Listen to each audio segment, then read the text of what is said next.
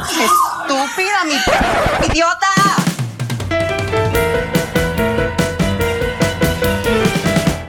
Hola, les damos la bienvenida a un nuevo episodio de Estúpida Mi Podcast, un podcast del Club de Lectura Iconografías. Hoy como siempre me acompañan Sebas. Hola. Jesús. Oli. Mi nombre es Esteban y vamos a tratar un tema muy interesante que es el trabajo sexual online por las webcam. Tenemos una persona invitada que queremos que se presente. Mucho gusto, soy Angel Turner y pues hablaremos un poco acerca de lo que es el modelo webcam y sus contras y sus, no sé, sus Sí, sus características. sus de ser modelo, características. sí. Y pues te agradecemos mucho por aceptar nuestra invitación, esperamos que te sientas cómodo. Eh, empecemos un poco también nosotros hablando de qué conocemos del trabajo de webcam, hemos visto modelos webcam, hemos pagado por modelos webcam, ¿qué dicen ustedes? Bueno, yo, mi primer contacto con modelos webcam fue en Camfor, esa página que creo que todo el mundo la conoce, la mayoría del mundo. Eh, pero no, nunca compré tokens ni le pagué a nadie, solo iba a entrar a chismoseaba. Era esos, eh, ¿cómo se llaman? De esa audiencia que solo entraba a chismosear y no. Cuando pedían tokens, me tocaba salirme Los grises. Sí, de, de esa masa amorfa ahí que, que se, pega de los que pagan. Le dicen los grises, eso suena como extraterrestres. Sí. Esos son los términos que vamos a ir aprendiendo hoy. Sí, yo creo que también la única que conozco es eh, Cam4. Eh, sé que hay muchas más, pero no, no conozco la- las otras. Tampoco he pagado. Pero sí, pues creo que todos en algún momento hemos consumido ese tipo de, de, De contenido. de contenido. Y OnlyFans también lo conozco, pero nunca he pagado. Ah, bueno, sí. Que es otro tipo de modelo Pues también de negocio. el problema de infancia es que no deja chismosear. Pero hay gente que, da, que tiene como una cuenta free para que la gente se antoje. Pero técnicamente OnlyFans se nutre de Twitter. O sea, en Ah, realidad, o sea, yo siento que para llegar a OnlyFans primero se pasa por Twitter, eh, como un contenido eh, de invitación en Twitter y ya de ahí se llega a OnlyFans. ¿Quieres ver el video completo? Ah. Ve a OnlyFans. Sí, yo eso sí lo veo en Twitter a toda hora. ¿Quieres verme todo sin la berenjena encima? Ajá. Sí. Aunque Twitter, pues, no necesita la berenjena en ningún lado porque Twitter no tiene censura en ese aspecto hasta ahora. Hasta, Hasta que lo compró Elon Musk. Ya, de ahí en adelante no sabemos. Sí, no sabemos qué va a pasar de ahora en adelante. Entonces, eso es lo que vamos a hablar hoy. Vamos a hablar de algunos productos eh, culturales como Euphoria y United States of Tara. Y bueno, quédense con nosotros para conocer más de este mundo.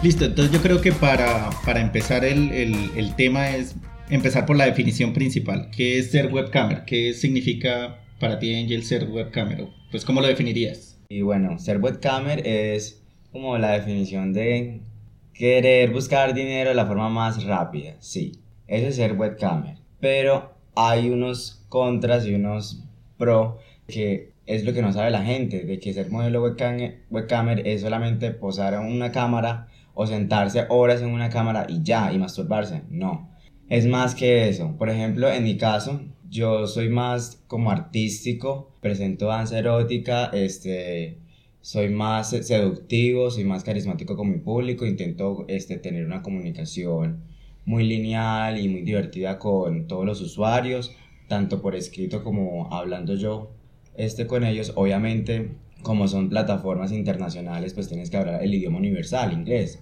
Entonces a mí me va muy bien en ese aspecto y ser webcamer es creo que tener poder ante el usuario porque tú eres dueño de, de- de ti mismo y eres dueño de tu propia sala y es como tú pues te desempeñes ahí en ser modelo y ahí tú vas descubriendo qué es ser modelo y qué es ser modelo, qué cosas te sirven, cómo te vas a, a desarrollar ante la cámara, ante todo este streaming porque eso es una vaina inmensa.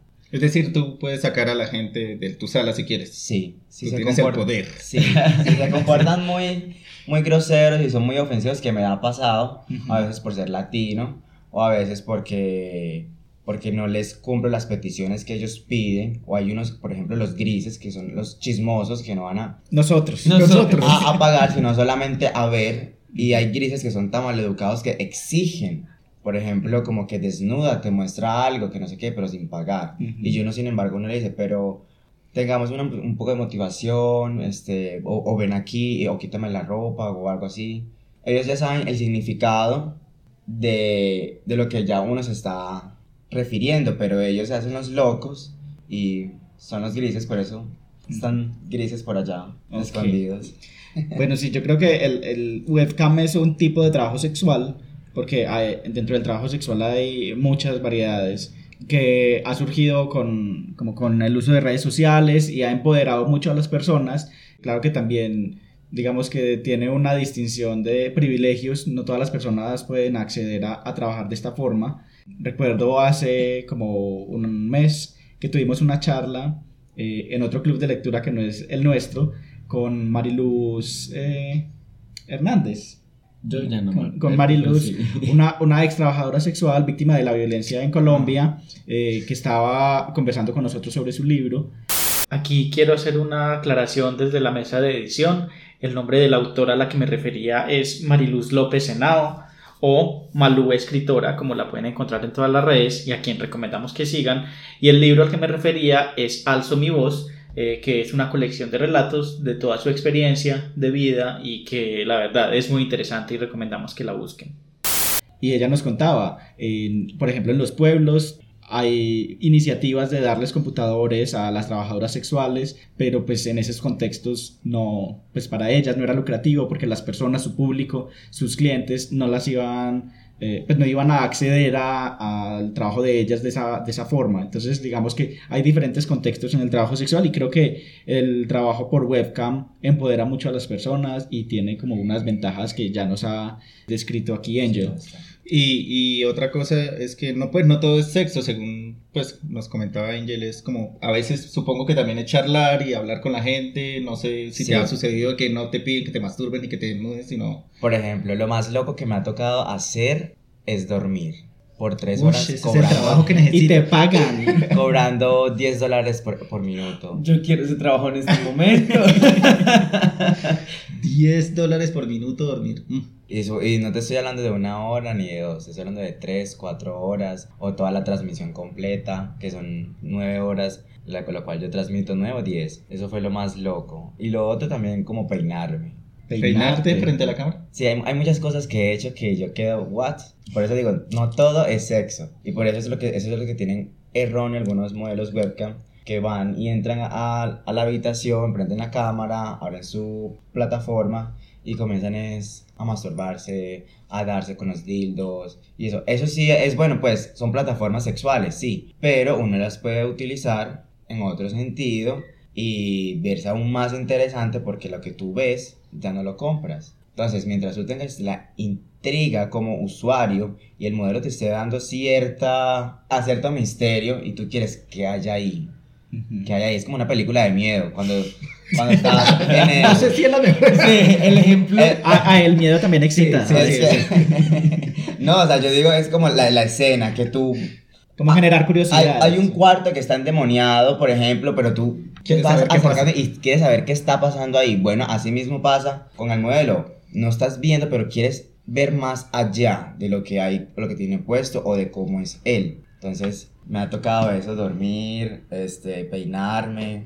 Sí, creo que nosotros ya hemos hablado también de, de fetiches y cómo son de variados y, y los gustos de la gente son muy diversos. Quisiéramos también como preguntarte un poco cómo llegaste a, a ser modelo webcam, como cuál fue tu primer acercamiento a esto. Bueno, mira, yo este, soy comunicador social y periodista de la Universidad Sergio Arboleda, pero yo terminé mi carrera y yo, pues, súper chic, yo, "Oh, ya divino, terminé, al fin, tas. Y ahora. quiero, y yo dije, ahora, pero yo quiero este, irme para una gran ciudad, Bogotá o Medellín. Primero opté por Bogotá, obviamente. Me fui a Bogotá y me fue súper mal. O sea, me trató Bogotá horrible. No hablo de los rolos, porque fueron muy amables conmigo. Pero yo digo que Bogotá fue muy brusco para mí. Y, pues ya yo había- antes había vivido en Bogotá, pero hasta ahí. Pero no había vivido la vida laboral. Ujú. Porque aquí en Colombia eso da, da asco, Sí. sinceramente. Entonces, pues querían pagarte como un, un sueldo mínimo y yo, pero pues... Sí, uno recién graduado y sin experiencia. En Técnicamente, uno recién graduado, con experiencia. Sí. es la misma vaina aquí en Bogotá, La Colombia. situación laboral en Colombia. Sí. Exacto, entonces mi mejor amigo estaba aquí en, en Medellín. Entonces él me dijo, vente para acá, para Medellín, ¿qué tal? ¿Qué pito? ¿Qué flauta? Y yo dije, bueno, será irme, tengo millas ahí acumuladas y pues lo último que me quedaba. Y pues obviamente mis ahorros que tenía por ahí, estamos hablando de como un ahorro de un millón y algo, imagínate. Venir para Medellín así a, A probar. a los golpes. Y me, y me vine en pandemia. Me vine como en noviembre de hace un año y medio. Aún estaba pandemia, pero yo me vine así de terco.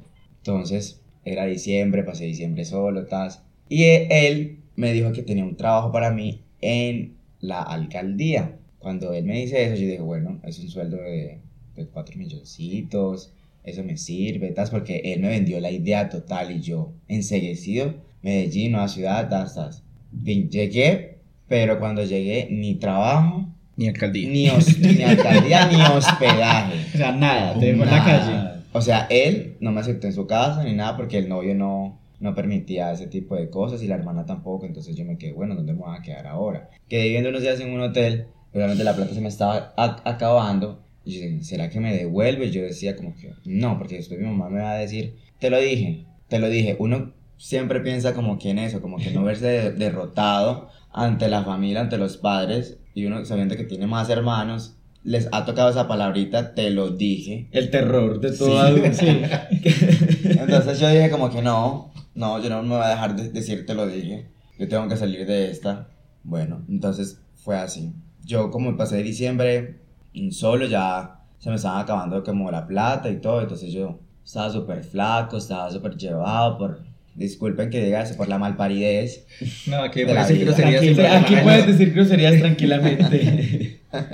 Entonces yo dije como que bueno, me, me voy, me voy. Una vez en Grindr yo, yo tenía mi foto y me escribieron. Me dijeron, ¿quieres ser modelo? Y dije, ¿qué es eso? Entonces me dijeron, no, para que seas modelo web, ¿qué tal, qué tal? Bueno, yo fui al, al primer estudio. Eso parecía una cosa de garage. Indocumentados, este, mucha bullas. El ambiente se sentía un poco pesado.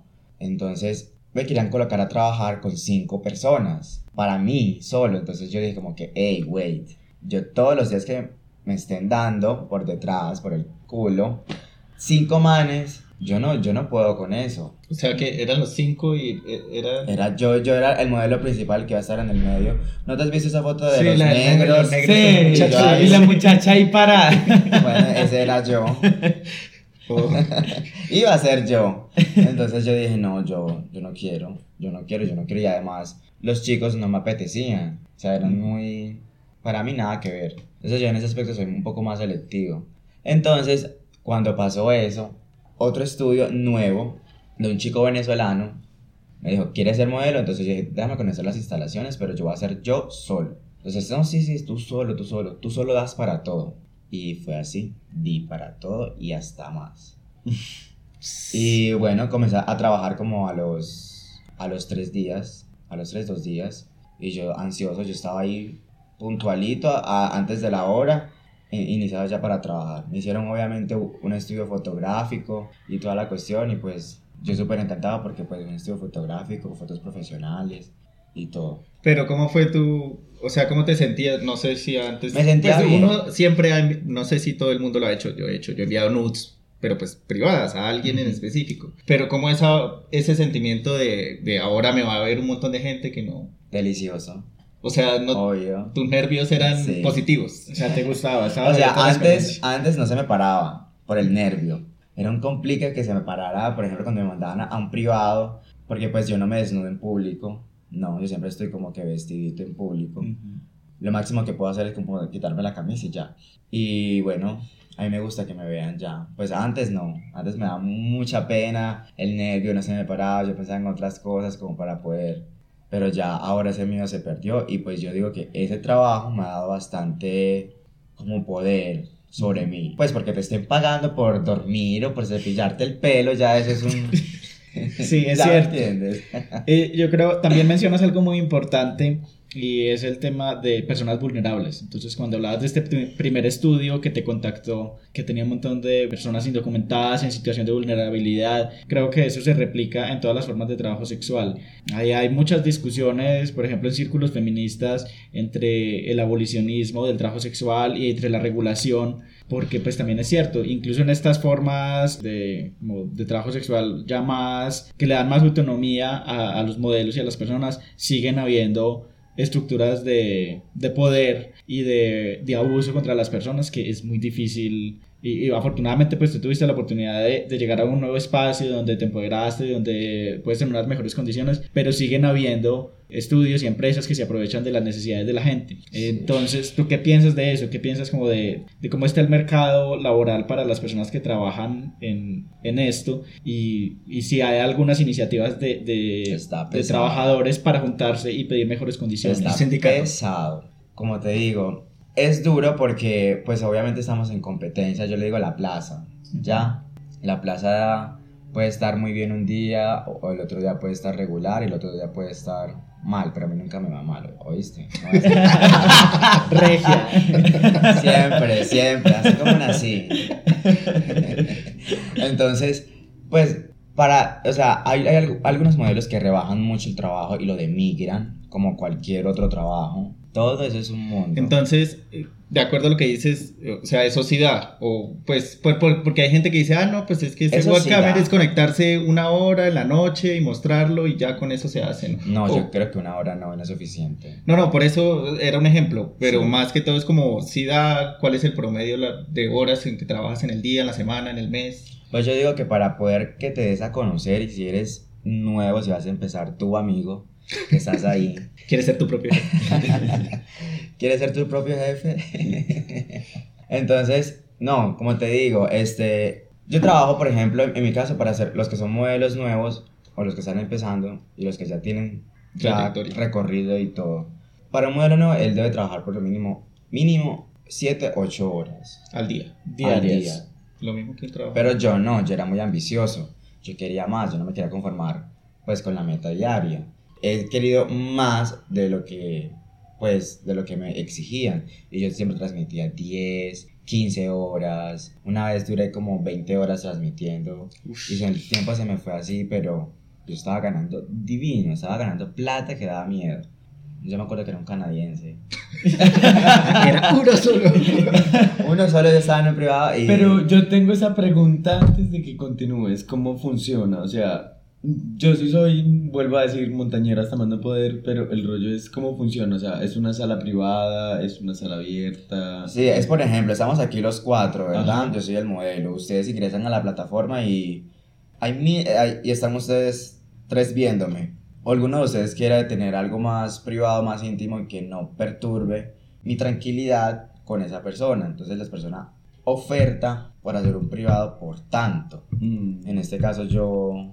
Yo, yo en, ese, en ese entonces cuando empecé yo cobraba por ahí como 5 dólares por ahí. O sea, tú puedes poner esa tarifa para el privado. Sí, Eso no lo pone la claro. plataforma. No. Ok.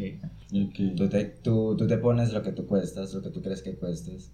Ok. ok, ok. Y por ejemplo, tú ahorita trabajas con alguna empresa o eres No, tú mismo te gestionas. Sí, porque una vez, este, una vez cuando estaba trabajando en el estudio del chico venezolano, eran como tres socios. Entonces, este, ellos me robaron mucho dinero. Mucho, mucho, mucho dinero. O sea, no me pagaban lo que, lo que era.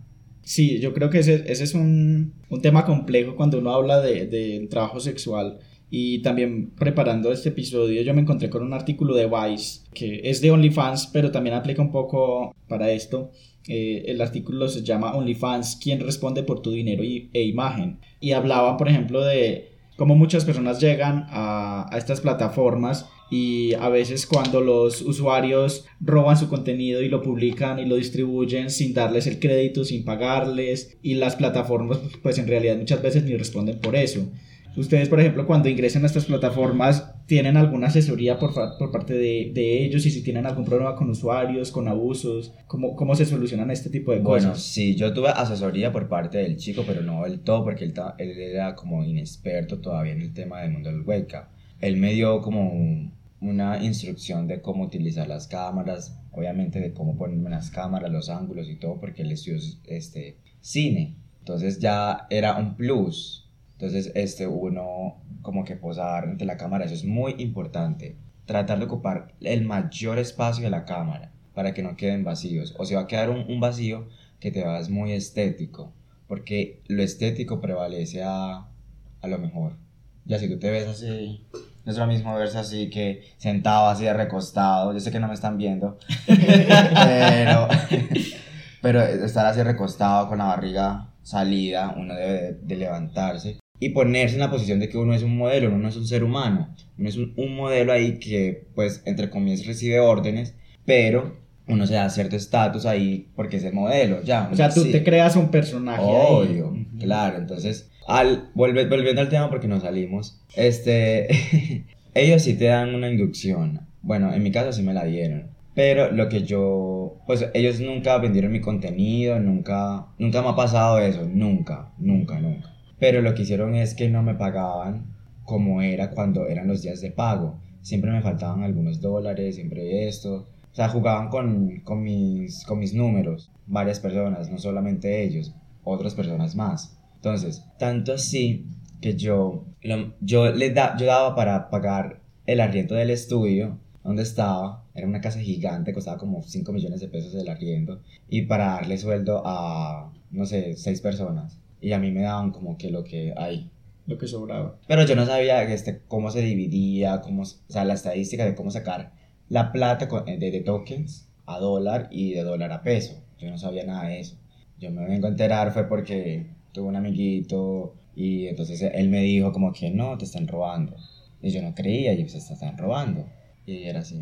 Además, hay algo muy teso ahí en lo que mencionas y es que ahorita lo mencionaba Esteban un poco y es como también estos, estas oportunidades que finalmente son oportunidades laborales que pueden surgir con las tecnologías actuales, se pueden prestar para que personas que están en situación de vulner- vulnerabilidad Sí. sean como Explotadas, explotadas, ¿cierto? Porque el rollo es, tú te diste cuenta, pero ¿cuántas personas en estos momentos están todavía trabajando Y no se han dado cuenta. y no se han dado cuenta? Además que hay algo que, que sí quiero preguntarte y es como, ¿has conocido algún otro compañero o compañera en, en el medio que haya tenido una situación similar de explotación? No. Eh, No.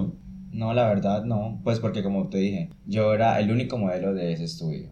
Habían como seis, habían como una, dos, tres, cuatro, como seis habitaciones. Y yo era el, el que estaba ahí, ahí, ahí. Ya después como a los tres meses fue que vi- vine, bueno, llegaron algunos chicos, pero no soportaron el trajín, no les iba tan bien. Entonces como que al ver el jefe, que yo era el favorito y todo, el jefe se aprovechaba mucho de eso.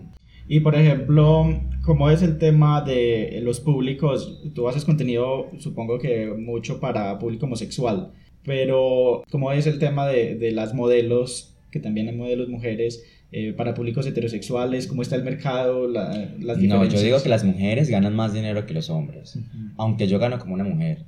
ok. Sí, yo gano como una mujer. ¿Y qué ejemplo. condiciones tienen ellas de trabajo? ¿Ellas también son abusadas o están como Yo creería mejor que al- yo creo que algunas son abusadas, como te dije, porque el- yo creo que el abuso existe. Digo, siempre ha existido en este gremio del, del trabajo sexual, porque eso es como un trabajo sexual. Para mi caso es un trabajo erótico, es entretenimiento para adulto. Entonces, pues yo digo que sí pasa igual, si pasa con un hombre, pasa con, con una mujer. pero nunca he conocido como a nadie. Pero sí he conocido chicas que han ganado, por ejemplo, quincenal 100 millones, eh, 150. Cálmate, Jesús, cálmate. No, ya, yo estoy que abandono mi carrera. Estamos teniendo crisis de carrera acá. bueno, y también te queríamos preguntar cuál era tu opinión del trabajo de webcam antes de entrar a hacerlo y cómo ha cambiado. eso era horroroso. Yo decía, jamás. Yo decía, de esta agua no beberé. Y mírame, estoy bebiendo del agua.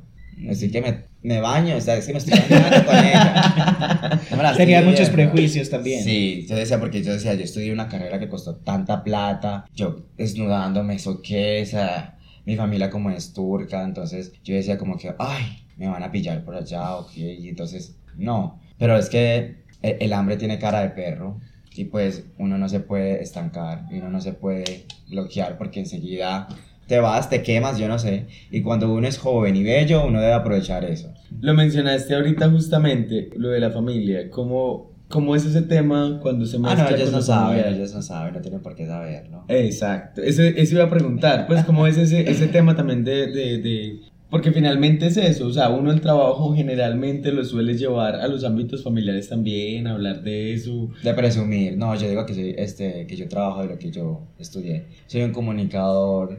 Y de cierta forma sí, también sí. estás aplicando todo lo que aprendiste. E informo. y las tarifas de ver cada parte de mi cuerpo es informar Claro. y comunicar. Y por ejemplo, tus relaciones interpersonales, parejas, amigos, ¿cómo, cómo ha afectado tu trabajo, tus Ay, relaciones? eso sí es un poquito durito porque pues... O sea, yo no soy como que de, de ahora estar pensando en eso. Pues porque tener novio requiere tiempo. Y yo, la, cuando yo estaba empezando a, tra- a trabajar de esto, yo una vez salí con un chico y yo me estaba conociendo con él.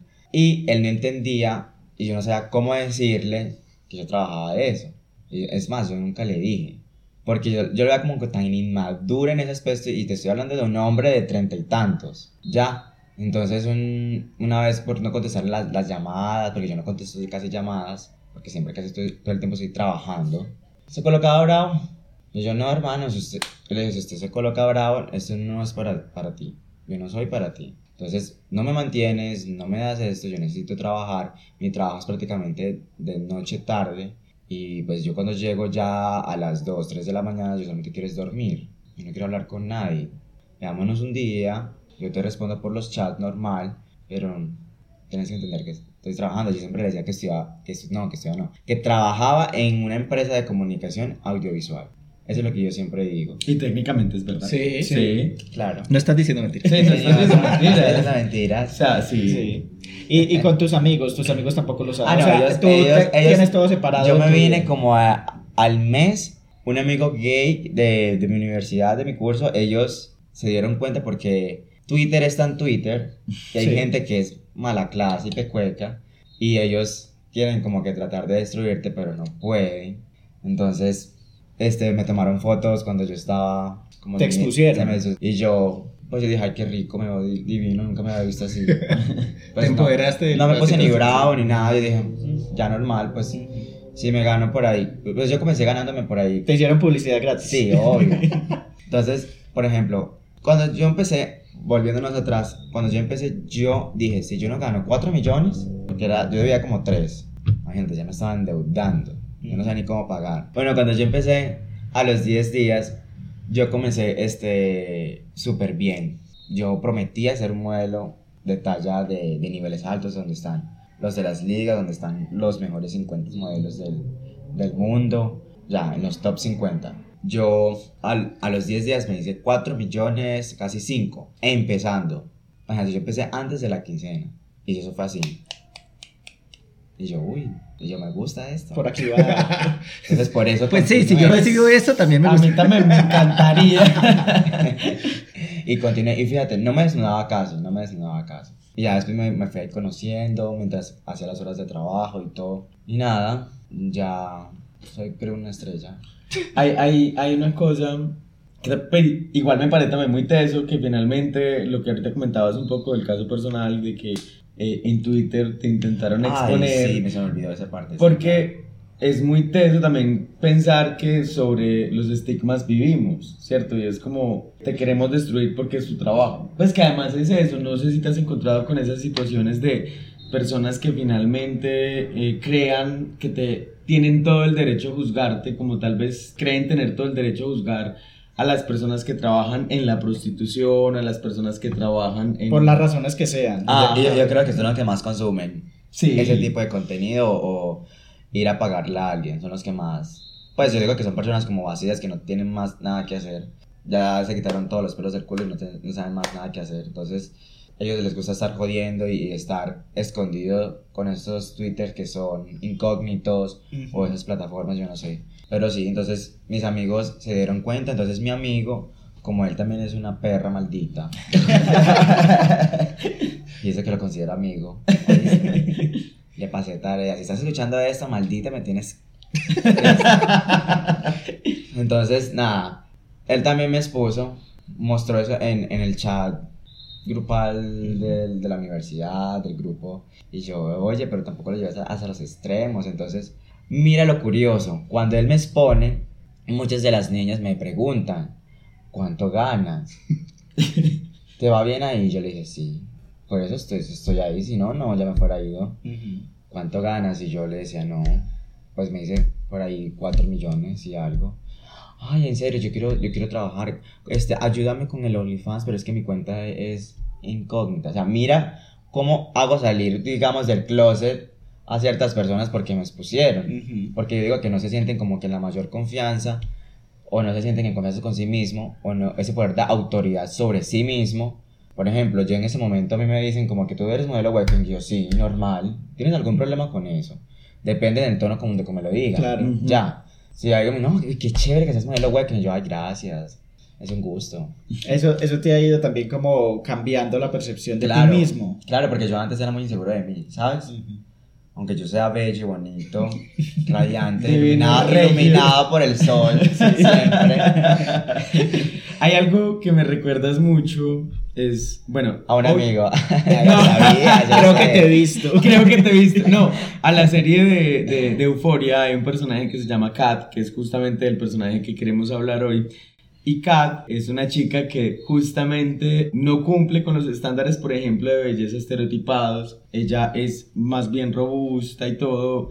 Y empieza a hacer una cuenta y empieza a trabajar. Bueno, bueno, a trabajar no. Ay, sí, yo me vi ese capítulo, sí. Es genial. Además que Kat se empieza como a empoderar de su propio cuerpo a través de esto, que eso puede tener sus complicaciones y cosas problemáticas porque no podemos olvidar que Kat es una menor de edad, Sí. que Kat, pues, o sea, yo siempre también le Sí, hay coloco- que matizarlo. Sí, hay que matizarlo porque Kat es una menor de edad según la serie y eso no creo que esté tan bien. Pero el rollo, y, y yo creo que una de las cosas es el tema de también, creo que Internet ha logrado un poco eso, que las personas que incluso no cumplen con esos estándares de belleza que se han impuesto en la sociedad también puedan empoderarse de su cuerpo. Sí, claro. Y Sí, ahí o sea, hay- sería un tema como de ser webcam no es solamente para los que son Es. de cuerpo perfecto, de gimnasio y... No, fíjate que no. Por ejemplo, yo, yo pensaba como que, ay, yo no tengo músculos, yo, ¿qué voy a hacer ahí?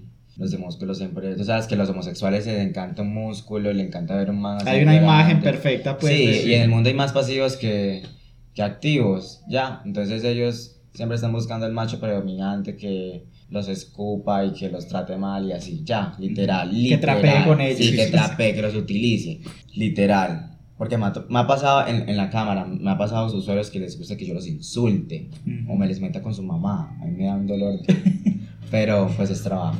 Creo que Kat también tiene un, un cliente que, que, Que dice como que que, le gusta que lo humille. Ajá. Que es, es una, una forma con la Sí. que obtienen placer. Y esa, y ese tema, ¿cómo es la preparación tuya en la performatividad? O sea, cuando tú dices, ve, voy ahora a trabajar, me voy a preparar para lo que sea, pues para lo que sea en cuanto a lo que pueda hacer. Pero ¿cómo es ese tema de la performatividad? Porque, por ejemplo, me imagino que te toca cualquier cosa que en ese momento tú puedas aceptar. Con los usuarios, no, Ajá. dependiendo. Pues hay usuarios que se, que se creen que se la saben toda y así como todo el mundo hay usuarios que son bien, hay unos que son maliciosos y unos que son unos bastardos. Los bastardos son los que más exigen. Ya uno ya va notando ese tipo de cosas. Los malos, los bastardos son los que más exigen pero no pagan muy bien. Los que no exigen nada son los que dejan mucho dinero. O sea, prácticamente es como poner la cámara, es como si estuviera viendo televisión y uno hace lo que uno quiere.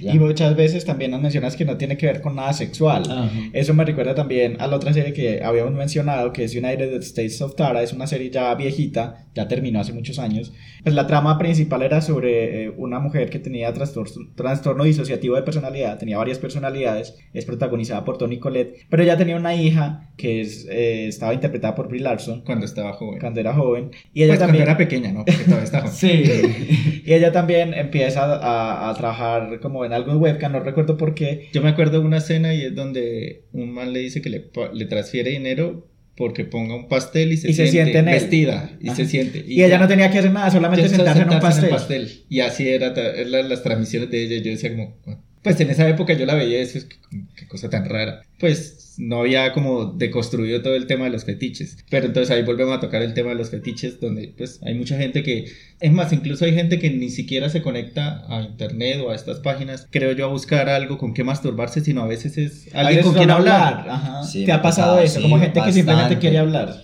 Por ejemplo, tengo usuarios que les gusta mucho como que bromear por sobre mi cabello, que "Ay, tienes el cabello muy largo, o sea, me buscan como cómo hablarme. Y tú ya has también como construido una relación con algunos de ellos. Supongo que vuelven contigo o, o no. Cliente frecuente. Obvio, ¿Tienes sí, clientes claro, frecuentes? tengo los clientes frecuentes que son, tengo mis, yo diría que son, tengo clientes frecuentes y yo los catalogo por etiquetas, ¿ya? Entonces yo tengo los que son frecuentes y me gastan mucho dinero y los que son frecuentes y los que no me gastan tanto. Los frecuentes que vienen a molestar.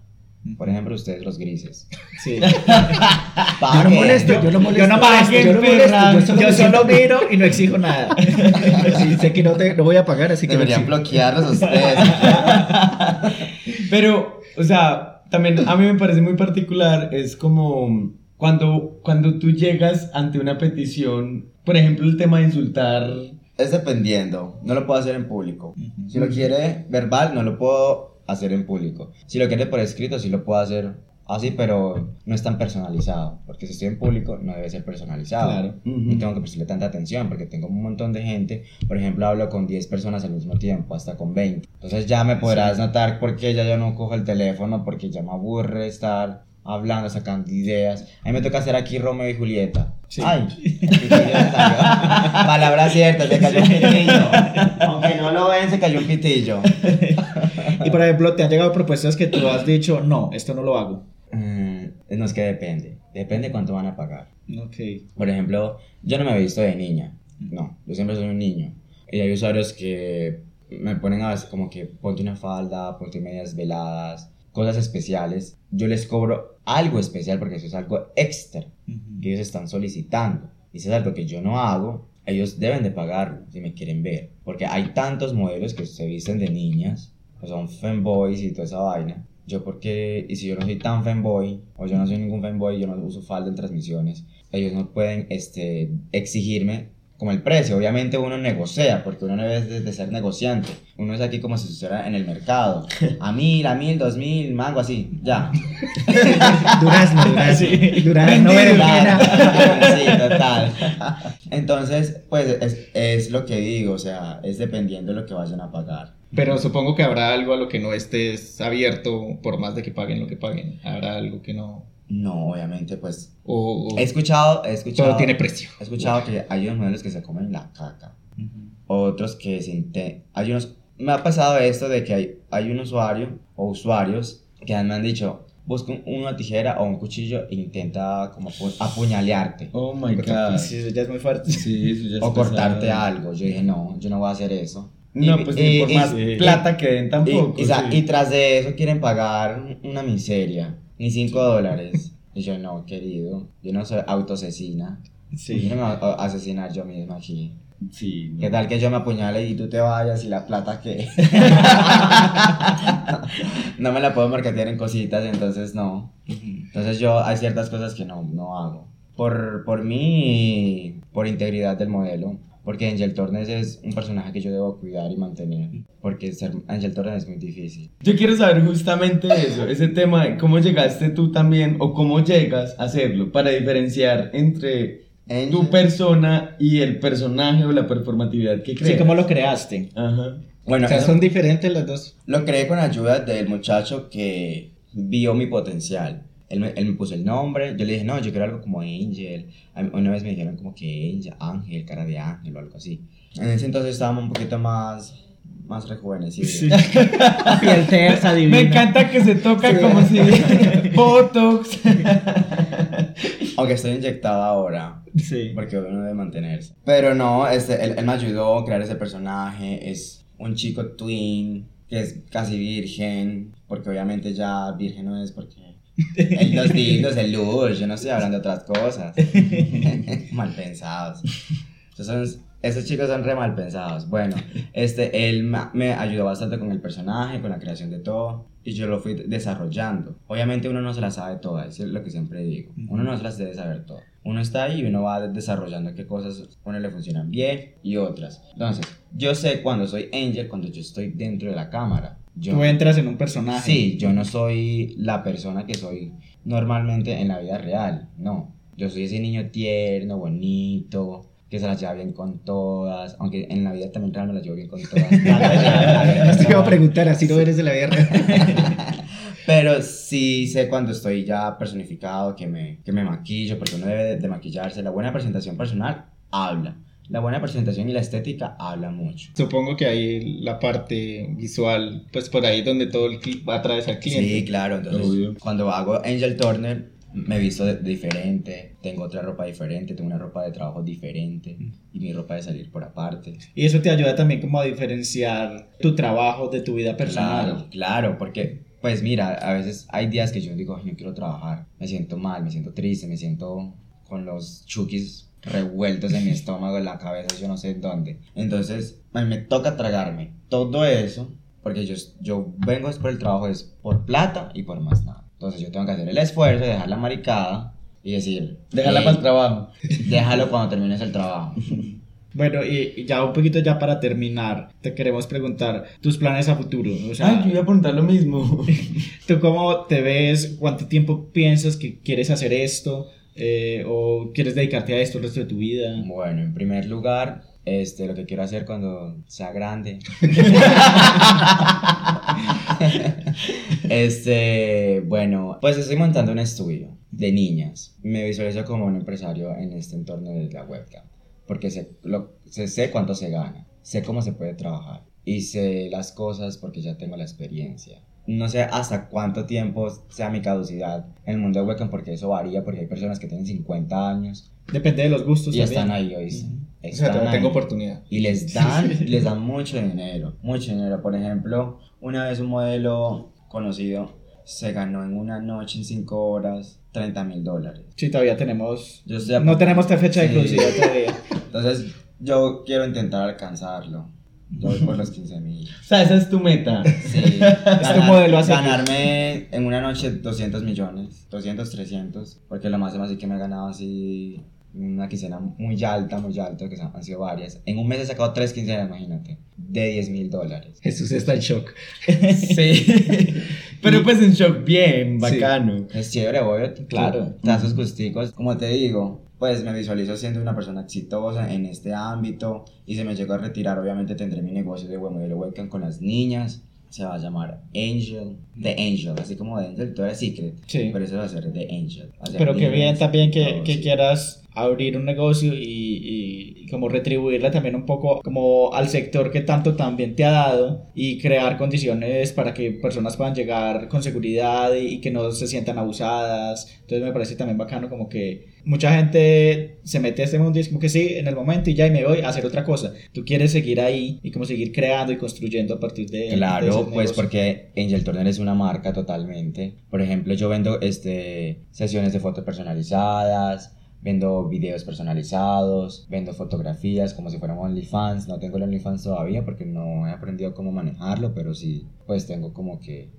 ya. Entonces, es lo que te digo. Todo esto es de, de, de querer trabajar y pues yo, yo creo que la plata está. Solamente hay que saberla cómo buscar y todo eso. Pero yo también creo que si bien la plata está también es como yo creo que todo trabajo necesita más que regulaciones como un piso, algo que también determine que no están violentando tus derechos, porque sé que más de una persona, por ejemplo, que está afuera, que puede estar escuchando este podcast, está viendo una situación o muy grave o muy fuerte y a veces también puede pasar por un momento peor cuando puede entrar a un, a un trabajo así o puede entrar a un trabajo sexual. que Amiga, sal finalmente- de ahí si te están maltratando. Ajá. Sal de ahí, escucha mi voz. Ve a Angel, ven a Angel. Pero sí, no, es eso. Yo creo que ese es el problema también, que yo creo que el mundo sexual, como hay tanto tabú, como no es un trabajo regular, ¿cierto? Pues porque es un trabajo siempre underground, por decirlo de alguna forma. Sí, total. eh, se presta para que a todo el mundo le violen los derechos, para que todo el mundo lo maltrate, pues a todo el mundo, a muchas personas lo maltraten, le violen los derechos, entonces creo que, que sí se necesita más hablar de estos temas que sean temas que se hablen más fuertes, porque además todo el mundo los consume. Pues, o sea, Sí. no es una cuestión. Sí, es Pues, que todo el mundo ve porno. Ajá, no es una cuestión que no exista. Todo el mundo consume Existe porno. y va a seguir existiendo y la gente lo va a seguir consumiendo. Pero al contrario, lo que creo es que sí se requiere es que se hable de eso para que se pueda como regular, tener más condiciones laborales, que otras personas puedan emprender, que otras personas puedan encontrar un trabajo digno en esto.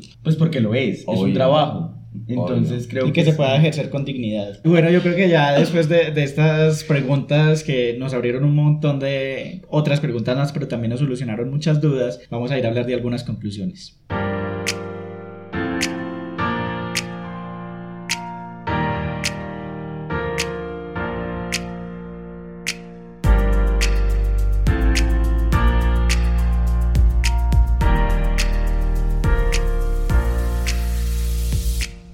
Ya para ir cerrando este episodio, ¿qué conclusiones tienen hoy? Bueno, yo primero quiero empezar con el tema de las relaciones interpersonales, de familiares, de, pues no- noviazgos, amigos. Y es el hecho de no, pues como no juzgar a las personas que están trabajando pues de webcamers. O sea, esto no tiene nada de malo, es un trabajo como cualquier otro. Y es un trabajo que, como decíamos ahorita, todo el mundo consume. El que diga que no ve porno es un mentiroso.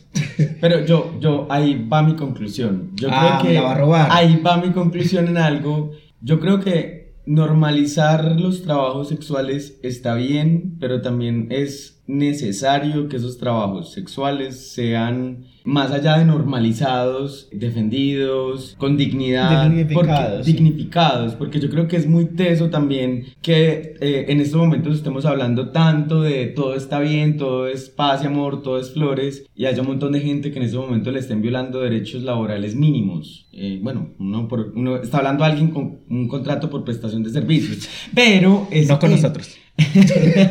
pero es eso, yo creo que el tema es que podemos hablar mucho de eso, pero también no solo es hablar de eso, es que estos trabajos sean lo más digno posible, como cualquier otro trabajo. Sí, yo creo que pues en esa misma línea, yo pienso que el trabajo sexual, además de que debe ser dignificado y normalizado, tiene que ser para las personas que lo quieren hacer. O sea, nadie debería estar obligado por sus condiciones de vida a, a ejercer el trabajo sexual si no quiere. O sea, si no es su opción de vida. Y creo que esa es como la gran discusión que se, que se tiene sobre el trabajo sexual. Y yo creo que la, la solución nunca va a ser la abolición. Muchas personas dicen que eh, no debería, ser no debería existir el trabajo sexual porque el, el cuerpo es... Porque Dios no lo quiere. Sí, o porque el cuerpo no se vende. Pero, digamos, es- el trabajo sexual existe. Y va a existir, Y va a seguir sí, existiendo. siempre. Pero lo que no podemos permitir es que hayan personas que estén obligadas a esto y que no lo escojan voluntariamente. Y bueno, eh, ya para despedirnos, eh, Angel, no sé si quieres compartirnos tus redes, si la gente quiere seguirte. Por supuesto que sí, queridos amigos. Bueno, este, me pueden seguir en Instagram como angel-turnet, turnet. Y en Twitter como turnet-angel. Los espero, allá tengo contenido muy chévere. Siempre monto fotos muy artísticas, soy muy erótico. y Bueno, ya. te agradecemos mucho por aceptar nuestra invitación y por venir a responder nuestras preguntas. Gracias y encantado por eh, haberme invitado. Estoy, estaba súper emocionado cuando me levanté, ¿oíste? Así que dormí, dormí cuatro horas, pero estaba súper emocionado. Esperamos haber cumplido tus expectativas. Por supuesto que sí. Y bueno, les recordamos que estamos en todas las redes sociales, estamos en Twitter e Instagram como arroba estúpida podcast, en Facebook como Club de Lectura Iconografías, también estamos en todas las plataformas de podcast, en Spotify, Google Podcast, Apple Podcast, en nuestro canal de YouTube. Califíquenos en todas las plataformas donde nos escuchen, compartan nuestros episodios y nos vemos en dos semanas con un tema diferente. Chais. Chais.